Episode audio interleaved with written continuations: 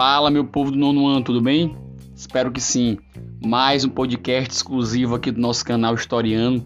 E desta vez, um podcast especial, véspera da avaliação de história, onde eu vou trazer para vocês algumas dicas é, especialíssimas para essa prova, baseado não só nos conteúdos em si da avaliação, mas das dúvidas que vocês apresentaram durante a aula.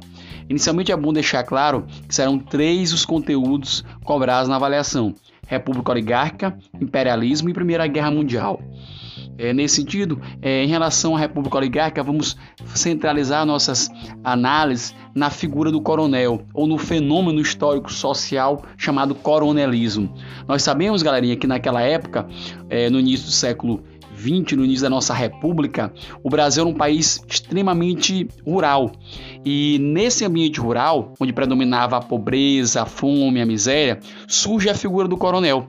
O coronel, quem é ele? É uma, é uma figura geralmente proprietária de terra, grande proprietária de terras, que tinha muitos agregados ao seu redor, que tinha muitas pessoas que dependiam direto ou indiretamente deles, onde ele geralmente é, havia uma troca de favores. Ele ajudava em troca é, do benefício em relação aos seus interesses. Então, o coronel é essa figura emblemática que não existiu é, só naquela época, ainda existe no interior do Brasil vários coronéis, pessoas ricas, proprietárias de terra e muitas vezes temidas por várias e várias pessoas.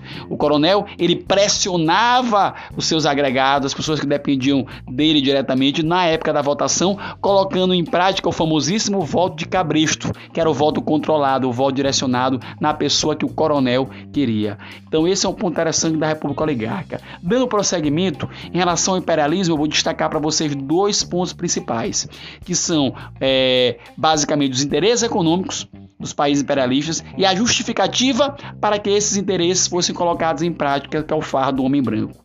Tratando inicialmente dos interesses econômicos, eu posso colocar claramente que os países europeus ao se direcionarem para a África e para a Ásia, eles, eles se direcionaram buscando três coisas: mercado consumidor é, para os produtos, para os seus produtos, matéria-prima e mão de obra barata.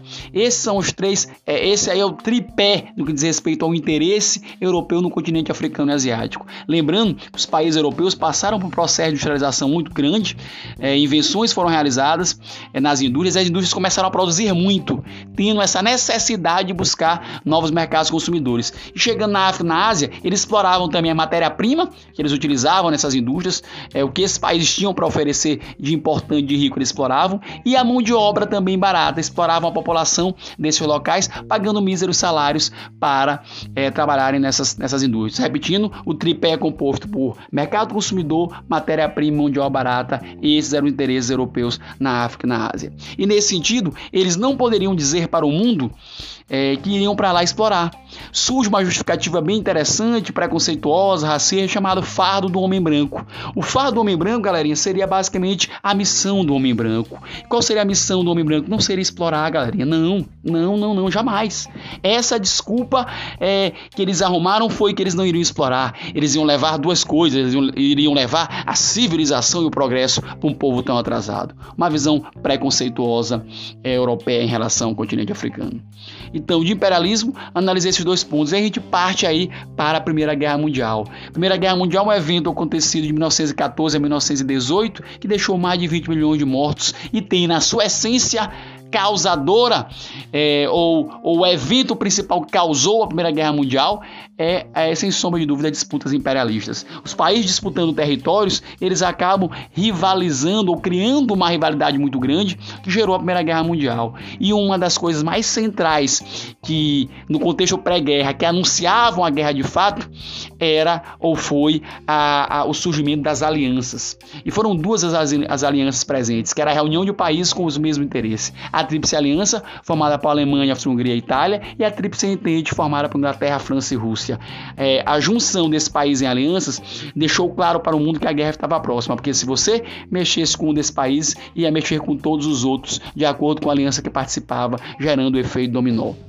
E para finalizar nosso, nosso podcast de hoje, de dicas especiais para avaliação, nós iremos para o final da Primeira Guerra Mundial, onde a Alemanha foi considerada a grande culpada pela guerra, na medida em que foi um país que cresceu muito e desejou muito áreas, é, áreas para sua exploração na África e na Ásia. Então era considerada culpada.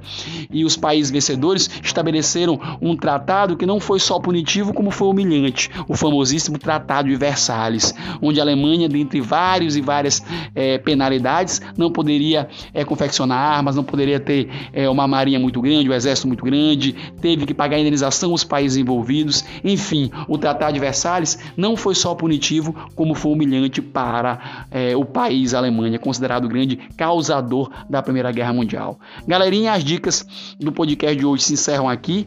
É, espero contribuir com vocês em relação à avaliação que será amanhã. Escutem com atenção, anotem e amanhã tudo dará certo. Beijo no coração e me aguardem até o próximo podcast. Fui!